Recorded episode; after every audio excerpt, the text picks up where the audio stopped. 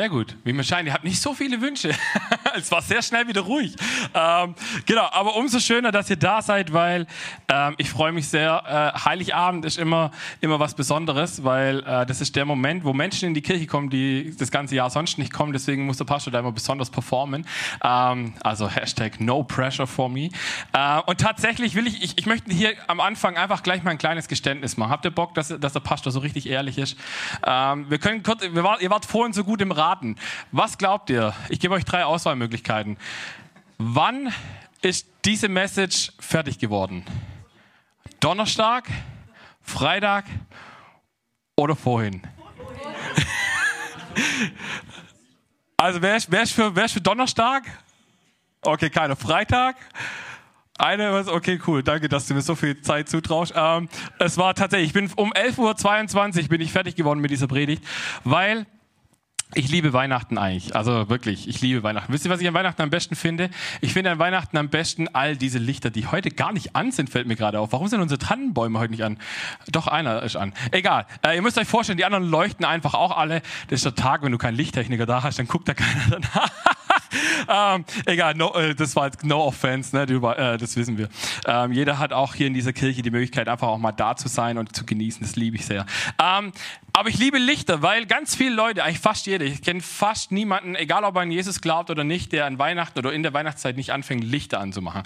Und wisst ihr, was ich das Schöne finde? Sie proklamieren, äh, ganz viele Leute proklamieren da damit was, von dem sie sich keinerlei Gedanken vorher machen, was sie da eigentlich proklamieren. Weil sie bringen das Licht der Welt hier rein. Und als Pastor, ich habe es gerade schon gesagt, Heiligabend ist immer so ein bisschen spannend, weil du hast jedes Jahr quasi den gleiche, die gleiche Predigt und du hast jedes Jahr oft ich sage mal, zum großen Prozentsatz die gleichen Leute da, die das alle schon gehört haben und denen du nicht jedes Jahr das Gleiche predigen kannst. Und vor allem ist es noch schwieriger, wenn deine Kirche Podcasts veröffentlicht, weil das Internet vergisst nicht. Also kannst du auch nicht die Predigt von vor drei Jahren wieder nehmen und sagen, komm, ich predige heute mal, das weiß ja keiner mehr. Also die Leute, die herkommen, wissen es wahrscheinlich wirklich nicht mehr. Aber wenn sie dann plötzlich sehen, dass das Thema zweimal auf deinem YouTube-Podcast da ist, dann wird es ein bisschen peinlich. Ähm, deswegen war ich diese Woche sehr herausgefordert, weil ich mir gedacht habe, was kann ich euch zu Weihnachten erzählen? Was ihr A nicht schon eine Milliarde Mal gehört habt und was B irgendwie uns alle ein bisschen mehr zu dem hinbringt, der, der an Weihnachten gefeiert wird. Und äh, ihr dürft nachher bewerten für euch selber. Bitte erzählt es mir nur, wenn es gut ist, ähm, ob ich es geschafft habe oder nicht. Nein, ähm, weil ich habe mir überlegt, ich kann euch, also ich möchte euch einen Tipp mitgeben. Den gebe ich euch einfach mit, wenn ihr sagt, oh, ich bin eigentlich in die Kirche gekommen, weil ich wollte die klassische Weihnachtsgeschichte hören. Dann lade ich euch ein, die nächsten Tage, ihr habt Zeit, nehmt eure Bibel in die Hand, lest Ma äh, Matthäus 1 und 2 und äh, Lukas 2. Dann habt ihr die Weihnachtsgeschichte einfach für euch gelesen. Und ich bin davon überzeugt, der Geist Gottes ist mächtig am Wirken und wird euch Dinge zeigen, die ihr vielleicht so noch nie gelesen habt. Wenn ihr ihn vorher einladet und sagt, zeig mir doch dieses eine Wort, das ich vielleicht so noch gar nie gelesen habe. Ähm, es hilft, by the way, auch wenn ihr Bibel lest und Bibelverse so ein bisschen für euch vorlest, ähm, so mal einzelne Worte zu betonen, um, um einem Satz irgendwie eine andere Bedeutung zu verpassen. Ähm, also, da steht immer noch das Gleiche da, aber hat plötzlich, manchmal hat das so einen anderen Drive, wenn du so das eine oder andere Wort betonst. Wir sind ja noch nebenbei in dieser Serie ähm, Let There Be Light. Es werde Licht. Das, darum geht es eigentlich an Weihnachten. Dass da ein Licht kommt, dass das Licht scheint und dass da ein Gott ist, der uns so liebt, dass wir am Ende des Tages in einem Licht leben dürfen. Und ähm, ungefähr 1000 Jahre äh, bevor Jesus auf die Welt kam, gab es einen Propheten. Der Prophet hieß Jesaja und der hat Folgendes geschrieben. Wir lesen es in Jesaja 9. Habe ich euch zwei Verse mitgebracht, Vers 1 und 5. Da ist es, das Volk, das in der Finsternis lebt, sieht ein großes Licht, hell strahlt es über denen, die ohne Hoffnung sind. Ich weiß nicht, mit was du heute Abend hier, äh, heute Abend, ich bin, sorry, ich bin im Abendgottesdienstmodus, merke ich. Ähm, ich weiß nicht, mit was du heute hierher gekommen bist. Bist du hoffnungsvoll? War deine Woche so, dass du sagst, oh, ich freue mich so richtig auf die nächsten Tage? Oder war deine Woche eher so, dass du denkst, oh shit, gar keinen Bock gerade? Und so ging es dem Volk Israel auch. Das war im Exil und dann kam es wieder zurück und dann war, haben sie nach dem Messias gewartet. Und dann beschreibt der gute Jesaja ihnen einen Messias, der folgendermaßen beschrieben wird. Denn uns ist ein Kind geboren, ein Sohn ist uns geschenkt, er wird die Herrschaft übernehmen. Man nennt ihn wunderbarer Ratgeber, starker Gott, ewiger Vater, Friedefürst. Ihr müsst euch überlegen, das macht was bei diesen Leuten, die das gehört haben. Ungefähr 1000 Jahre später, keiner checkt, dass Jesus auf die Welt gekommen ist, ähm, bis zu, zu, diesem Zeitpunkt, als, er da, als, als Maria mit ihm im Bauch unterwegs war und so. Nur der engste Kreis weiß, dass da ein Baby unterwegs ist und nur Josef und Maria wissen, glaube ich, am Ende des Tages und Gott natürlich, ähm, dass dieses Kind Jesus heißen wird. Und, und dann merken wir aber, Gott hat ein Bedürfnis. Gott hat das Bedürfnis, dass er uns aus der Finsternis rausholen möchte. Er möchte sein Volk, und wenn du an Jesus glaubst, gehörst du zu diesem Volk dazu. Er möchte uns aus der Finsternis herausholen. Ähm, und wir lieben es manchmal in der Finsternis. Das ist ganz schwierig. Ich habe die Woche Gespräche geführt ähm, und äh, unter anderem habe ich ein Gespräch geführt, das ist super spontan zustande gekommen, hatte ich eigentlich gar nicht damit gerechnet. Und ich war dort mit einer Person unterwegs und habe gemerkt, ähm, da ist was im Leben von dieser Person, sie möchte gar nicht drüber reden. Sie möchte gar nicht drüber reden. Und ich habe letzten Sonntag durfte ich in Ehingen äh, predigen und habe auch über das Licht gepredigt und über unsere Aufgabe, dass wir quasi so wie, äh, wie so, wie, kennt ihr diese fluoreszierenden Leuchtstreifen, die je länger du Licht drauf scheinen lässt, dann hell leuchten und auch irgendwann halt ausklimmen und so. Und ich habe gesagt, das ist unser Job. Nicht wir sind das Licht, also nicht du und ich sind das Licht, das Jesus verspricht, sondern wir sind wie diese Leuchtstreifen, die werden von Jesus angeleuchtet und bringen dieses Licht in das Leben von den Menschen, die in unserem Umfeld sind. Und auf jeden Fall sitze ich da und die Person sagt irgendwann zu mir, du Sven, ich will eigentlich gar nicht darüber reden. Ich will es gerne in der Finsternis lassen. Ich habe gesagt, sorry, der Zug ist abgefahren, weil ich bin hier und ich spüre gerade, ich leuchte gerade in deine Finsternis hinein und das ist, glaube ich, gerade richtig und wichtig. Und ich habe das gemacht und am Ende kamen Dinge äh, hoch bei dieser Person, wo ich gedacht habe, wow, kein einziger Punkt hat mich geschockt, so dass ich sage, wow, krass, hätte ich nie im Leben gedacht, sondern es war alles Dinge, die Gott mir in den letzten Wochen über diese Person offenbart hatte schon und jetzt auf einmal, auf einmal rauskam. Ich habe sie dann gechallenged und gesagt, okay, komm, wir beten jetzt, weil ich habe das Gefühl, dass du mit ganz viel Selbstverdammung unterwegs bist. Hast du schon mal geschafft auszusprechen, ich vergebe mir? Kleine Frage an dich hier im Raum. Ich weiß nicht, mit was du heute hierher gekommen bist, aber irgendwie hatte ich gerade, die Geschichte steht nicht in meinem Skript, deswegen glaube ich, dass ich irgendwie, ich habe den Eindruck, dass Gott gerade damit was sagen möchte. Hast du es schon mal ausgesprochen? Wenn du Dinge gemacht hast, wo du weißt, Gott findet sie nicht so cool und sagst, okay, ich vergebe mir aber jetzt gerade, weil du mir vergeben hast. Weil wisst ihr, was, der Umkehrschluss ist? Wenn wir das nicht tun, wenn wir uns nicht vergeben können, dann, dann treten wir das Werk von Jesus am Kreuz eigentlich mit Füßen, weil dann nehmen wir seine Vergebung für uns auch nicht an. Weil wenn ich mir schon nicht vergeben kann, wie soll ich dann annehmen, dass mir jemand vergeben hat? Das ist Licht in unsere Finsternis hinein. Das ist das, was, wofür Jesus gekommen ist, dass wir das machen. Und, Jesus, und Gott weiß, wir sind manchmal dumm. Entschuldigung, ich, ich will keinen verletzen, aber, aber Jesus weiß, wir sind manchmal dumm. Deswegen muss er kommen auf eine Art und Weise, wie wir niemals damit rechnen würden. Ich glaube, das ist der Grund, warum sich Gott entschieden hat, als Baby auf diese Welt zu kommen. Warum? Weil ein Baby ist nicht mächtig. Also es hat eine gewisse Macht, weil Eltern plötzlich sich nur noch um dieses Kind scharen und alle drumherum auch froh sind, dass dieses Kind jetzt da ist und alle und, und Omas und Opas lieben es, Kinder zu bemuttern äh, und beomern oder so, wie auch immer wir das nennen wollen. Aber, aber an sich, dieses Kind ist absolut wehrlos und hilflos und es kann nichts aus sich selber raus. Außer der Simon, der super, ja, ich, ich feiere das so, Simon, dass du da bist, wirklich. Applaus für Kinder in dieser Kirche. Wir, Halleluja. Und das ist aber der, der, der Punkt. Wir kommen hierher, manchmal fühlen wir uns auch so wehrlos und schwach wie so ein Baby, oder? Und ich glaube, wenn wir in die Gegenwart Gottes kommen, dann passiert uns genau das. Wir, es, es, wird vieles plötzlich so nichtig. Es wird vieles plötzlich so unwichtig, was wir vielleicht vorher als wichtig empfunden haben. Vielleicht die Stärke, die du bisher dachtest, das bin ich, ja, ich kann richtig gut dies oder jenes. Und du merkst plötzlich, nee. So ging es mir, als meine Tochter auf die Welt kam. Ich dachte, bin Bärentyp so und mich wirft nichts um und die Hebamme kommt mit diesem kleinen Würstchen da rein und ich bin und ich bin einfach ich bin zusammengeklappt und dachte mir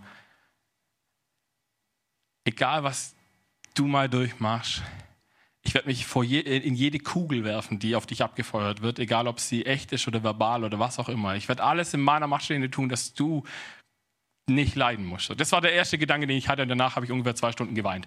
Ähm, weil ich gemerkt habe, dass ich es wahrscheinlich gar nicht schaffe. Aber das ist genau das. In dem Moment, wo Jesus auf die Welt kommt, passiert etwas. Ein Gott, der Gott, der Himmel und Erde geschaffen hat, macht sich schwach und verletzbar, damit er einer von uns sein kann. Damit wir nicht das Problem haben, dass wir hinstehen müssen und sagen, okay Gott, ich bin gar nicht würdig in deiner Gegenwart zu sein, sondern er kommt und sagt, ich, ich mache mich schwach vor dir. Und wisst ihr, es gibt Menschen, die sich absolut unwürdig gefühlt haben in der damaligen Zeit, in, der Genera in dieser Gesellschaft. Nämlich, sie sind, das waren die Hirten. So, ich weiß nicht, was dein Bild von Hirten ist.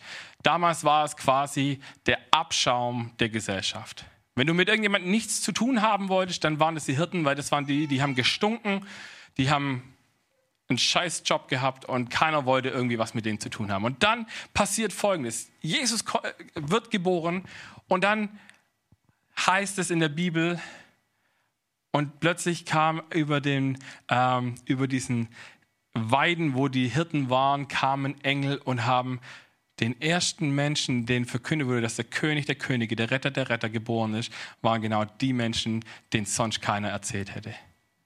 Und dann lesen wir folgendes in Lukas 2, 14. Da heißt es, Ehre sei Gott im Himmel, denn er bringt der Welt Frieden und wendet sich den Menschen in Liebe zu. In anderen Übersetzungen wird der zweite Satz ein bisschen anders geschrieben, aber ich habe bewusst die NGÜ gewählt, wenn mir das heute irgendwie dachte ich, das ist wichtig, heute dieses, auf dieses, er wendet sich den Menschen in Liebe zu.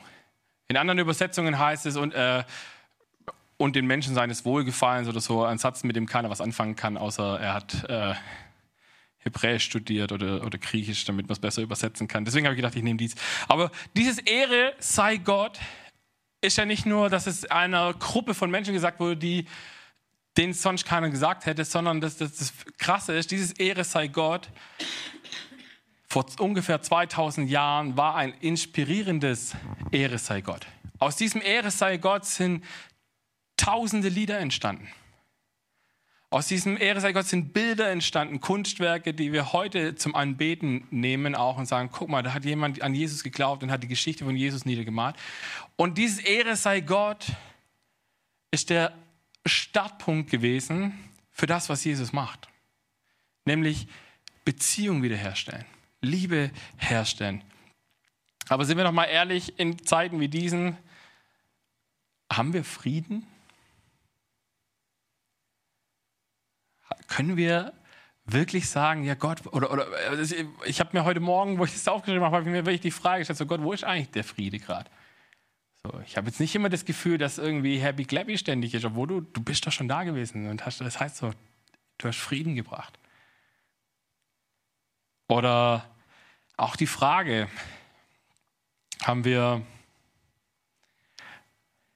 in Zeiten von Krieg und oder Kriegen. Wir haben ja nicht nur, wir, wir stürzen uns ja immer nur auf den Krieg, der am nächsten bei uns ist, weil, weil der plötzlich vor der Haustüre ist, dass die letzten 30, 40 Jahre überall immer mal, wo Krieg war, das juckt uns ja meistens nicht, weil das ist ja nicht vor unserer Haustür und da kennen wir auch niemanden, also interessiert es uns nicht. Ähm, das sind wir Menschen zum Glück alle gleich, äh, weil nur wenn da irgendjemand dabei ist, der, der, den wir vielleicht kennen könnten, fangen wir an zu sagen, hey, aber das ist schlimm. Zum Glück ist es nicht bei mir. Und jetzt haben wir plötzlich sind wir selber irgendwie davon betroffen. Aus Krieg in der Ukraine passiert plötzlich äh, eine, eine Energiekrise, die man vielleicht hätte abwenden können, wenn man politisch anständig gearbeitet hätte oder so. Ich weiß es ja nicht, ich bin kein Politiker, aber ich will auch kein politisches Statement an der Stelle machen. Aber Frieden haben wir keinen, oder? Und jetzt haben wir Weihnachten, Heiligabend. Wer geht zu den Familien nachher? Also, oder, also nicht nur zur eigenen Familie, sondern wer geht so zur Verwandtschaftsfamilie die nächsten zwei, drei Tage noch? Okay, wer von euch weiß, dass es super friedlich ablaufen wird dort? Okay, wir lachen. Warum lachen wir? Weil wir Menschen sind. Und wisst ihr, ich kenne genügend Menschen, für die sind die Feiertage jetzt, die da kommen. Also für mich ist, für, für mich ist eigentlich immer jedes Jahr der Moment, wo, wo ich ausatme, weil ich sage, jetzt sind mal zwei Wochen keine Gottesdienste mehr. Ich kann mal ein bisschen die Füße hochlegen und und trotzdem kenne ich Menschen, für die ist Weihnachten ein eine schreckliche Zeit, weil sie alleine sind, weil sie eben nicht, auch nicht, also ich glaube, manchmal ist es so, dass du, selbst wenn dein, dein Familienkonstrukt nicht so geil ist, gehst du lieber dorthin, wie dass du alleine bist, oder?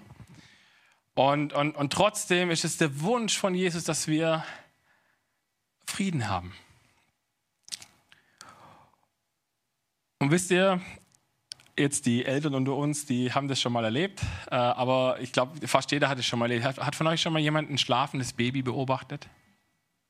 Also ich sage, die Eltern haben es schon mal gemacht, aber wer von euch hat schon mal ein schlafendes Baby beobachtet, so über eine längere Zeit? Das ist ein besonderes Gefühl, finde ich. Wenn man so ein schlafendes Baby beobachtet, dann merkt man erstmal, wie unwichtig alles ist. Und wisst ihr, Babys schlafen in ganz verrückten Situationen. Also du kannst, wenn dein, wenn dein Baby müde ist, dann kannst du es quasi auf einen Stein legen, das schläft trotzdem. So, das interessiert es nicht. So, und, und ich finde es spannend, ähm, was wir davon lernen können. Warum kommt Jesus als Baby in diese Welt? Ich habe euch mal hier eine Krippe mitgebracht. Man sieht das Baby Jesus gerade nicht so richtig da drin, aber es, es liegt eins drin. Hier, so, jetzt seht das besser. Ähm,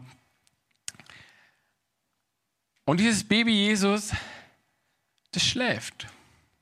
Also Jesus hat ja öfters mal geschlafen. Weiß nicht, ob euch, ob euch das bekannt ist. Also Jesus hat ja ähm, ein paar Mal öfter in der Bibel, auch wenn der Sturm getobt hat, hat Jesus ein Kissen genommen und gesagt, ich schlafe mal eine Runde. Chillt euer Leben, wird schon. Und, und das finde ich so krass, weil dieses Baby, dein Baby, interessiert es überhaupt nicht, wie deine Familienkonstellation gerade ist. Das interessiert es nicht, ob ihr alle happy seid, ob ihr alle irgendwie verstritten seid miteinander. Wenn das Baby schläft, dann schläft es und dann denkt sich das einfach, okay, ich bin in meiner Welt, alles ist cool.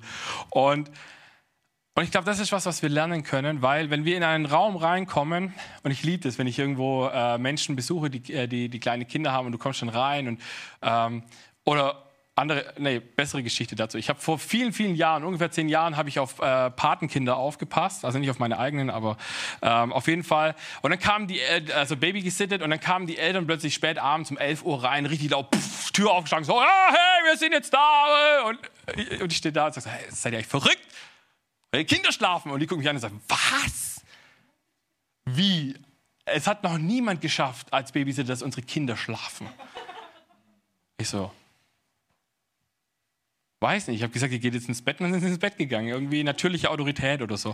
Ähm, auf jeden Fall bin ich so jemand, ich bin sehr sensibel, wenn ich wohin komme, wo, äh, wo Kinder sind, weil ich als Vater genau weiß, wie anstrengend es ist, wenn das Kind aus dem Schlaf gerissen wird und es dann krädig ist.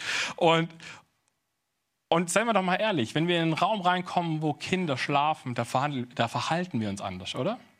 So, die meisten von uns werden ein bisschen vorsichtiger. So, wir reden nicht mehr so laut. Wir gehen vielleicht aus dem Raum raus, damit dieses Kind ungestört ist. Genau, Simeon, danke, dass du das bestätigst gerade. Weil dieses Kind seinen Frieden sucht in diesem Moment. Es hat seinen Frieden bei sich in seinem Schlaf. Und ich glaube, das dürfen wir lernen anfangen, in, äh, auch in dieser Zeit, weil ich glaube, dass wir uns immer wieder, weil wir schaffen Frieden nicht aus uns raus. Warum muss dieses Baby Jesus kommen und Frieden in die Welt bringen? Weil wir einen Retter brauchen. Wir brauchen jemanden, der unseren Frieden rettet, weil du und ich, wir sind nicht fähig, Frieden zu schaffen. Einen dauerhaften Frieden, einen göttlichen Frieden. Und deswegen brauchen wir einen Retter, den Gott uns schenkt, der uns das schenkt. Ich habe euch einen Bibelvers mitgebracht aus Johannes 3, Vers 16 und 17. Da heißt es, denn Gott hat der Welt seine Liebe dadurch gezeigt, dass er seinen einzigen Sohn für sie hergab, damit jeder, der an ihn glaubt, das ewige Leben hat und nicht verloren geht. Gott hat seinen Sohn nicht, und ich finde dieses Wort, deswegen äh, vorher der Tipp mit diesem Betonen, Gott hat seinen Sohn nicht in die Welt gesandt, um sie zu verurteilen, sondern um sie durch ihn zu retten. Vielleicht ist das ein Gedanke, den wir mitnehmen dürfen. Die, das ist die Liebe, von denen die Engel gesagt haben, Ehre sei Gott in der Höhe, Frieden auf Erden, und Liebe. Dieses keine Verurteilung, sondern Rettung. Gott kommt und sagt, ich zeige nicht mit dem Finger auf dich und sagt dir, das machst du schlecht, das machst du schlecht, das machst du schlecht, sondern wenn wir die Geschichten von Jesus angucken, mir fällt spontan keine einzige ein, wo Jesus mit dem Finger gezeigt hätte und gesagt hat, das hast du schlecht gemacht, sondern seine bloße Anwesenheit hat ausgereicht, dass ein Zachäus sagt, wo ich Menschen betrogen habe, werde ich das zurückgeben. Mehrfach, vierfach, hundertfach, keine Ahnung wie oft. Selbst die Geschichte, wo, das, äh, wo die Pharisäer die, äh, die Ehebrecherin bringen und sagen, hey, die, wir haben sie gerade frisch erwischt, schmeiß mal den Stein. Und er sagt, hey, wer, wer ohne Sünde schwer für den ersten Stein. Jesus ist nicht gekommen und hat gesagt, hey, du schlecht und ja, ich habe das Recht, dir den Stein an den Kopf zu schmeißen, sondern Jesus sagt, ich weiß, dass es nicht gut ist. Egal. Am Ende gehen alle weg, die Frau bleibt am Leben. Und was sagt Jesus zu ihr? Steh auf und tu es nicht wieder. Und Jesus kommt nicht und, sagt, und hätte jedes Recht gehabt, aus dem jüdischen Kontext betrachtet, diesen Stein ihr an den Kopf zu schmeißen. Und Jesus sagt, ich muss es nicht tun. Meine Gegenwart, das Licht, das ich bin, das strahlt so hell in deine Finsternis, damit du gar nicht mehr, dass du es gar nicht aushalten kannst, da weiter drin zu bleiben.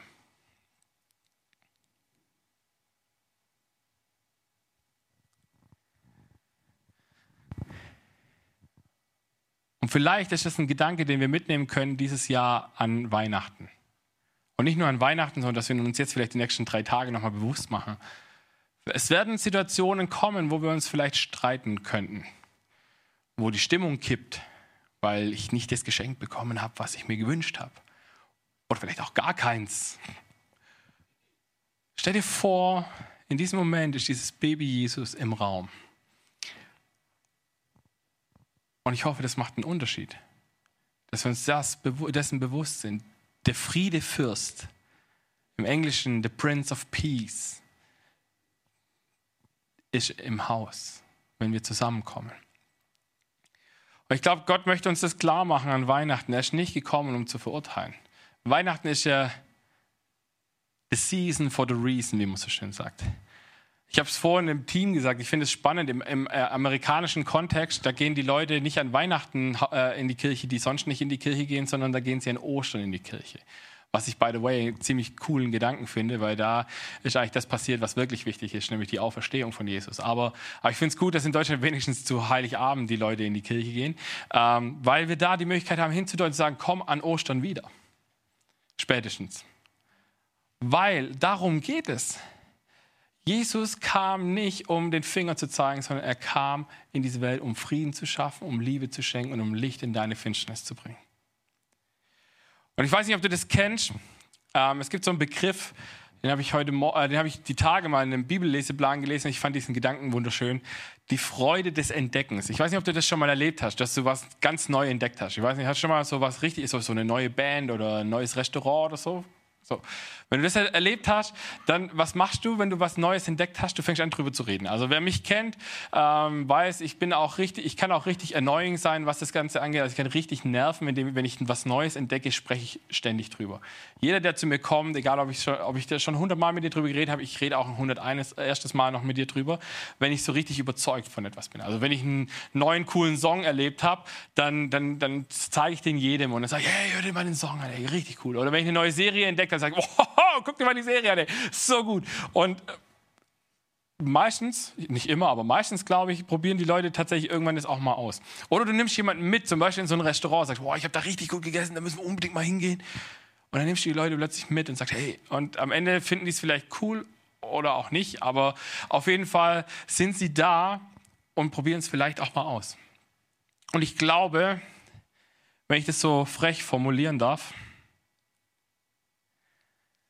wenn ich einen Wunsch äußern darf für Weihnachten, und nicht nur für Weihnachten, sondern für das kommende Jahr, dann ist es dieser Wunsch. Nämlich, dass wir ganz neu entdecken und verstehen, was Jesus zu uns gesagt hat. Wenn er sagt in Johannes 8, Vers 12, ich bin das Licht der Welt. Wer mir nachfolgt, wird nicht mehr in der Finsternis umherirren, sondern wird das Licht des Lebens haben. Darum geht es am Ende des Tages.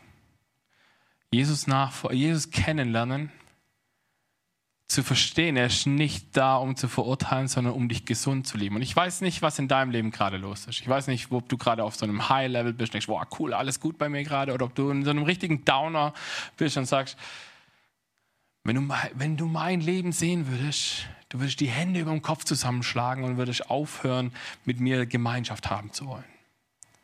Und wisst ihr, das ist nicht meine Aufgabe. Das ist nicht die Aufgabe, die wir als Kirche haben. Und das ist vielleicht auch ein gutes Schlussplädoyer für dieses Jahr. Diese Kirche ist und war schon immer und wird es immer bleiben ein Krankenhaus, wo verletzte Menschen hinkommen können, wo kranke Menschen hinkommen können. Wo Menschen hinkommen können, denen es auch gut geht, weil es braucht in einem Krankenhaus auch Menschen, denen es gut geht. Also die Kranken dürfen natürlich, die, sind, die werden behandelt, aber nicht unbedingt nur von mir oder so, sondern von jedem Einzelnen, der hier ist. Warum? Weil wir sind eine Gemeinschaft von Menschen, die Menschen gesund lieben möchte. Wir lieben Menschen. Und wir haben den Wunsch, dass mehr Menschen mehr wie Jesus werden. Und es ist ein super, äh, super Visionssatz eigentlich für das kommende Jahr. Mehr Menschen, mehr wie Jesus. Dass wir anfangen und sagen, hey Jesus, wie bist du? Und egal, ob wir nächstes Jahr wachsen und 100 Leute sind oder ob wir schrumpfen und nur noch 10 Leute hier sitzen, wenn ich am Ende des Tages merke, nur eine Person ist in diesem Jahr mehr ähnlicher wie Jesus geworden, hat sein Fundament tiefer gebaut, dann habe ich alles richtig gemacht. Also werde ich mir zumindest einreden dann.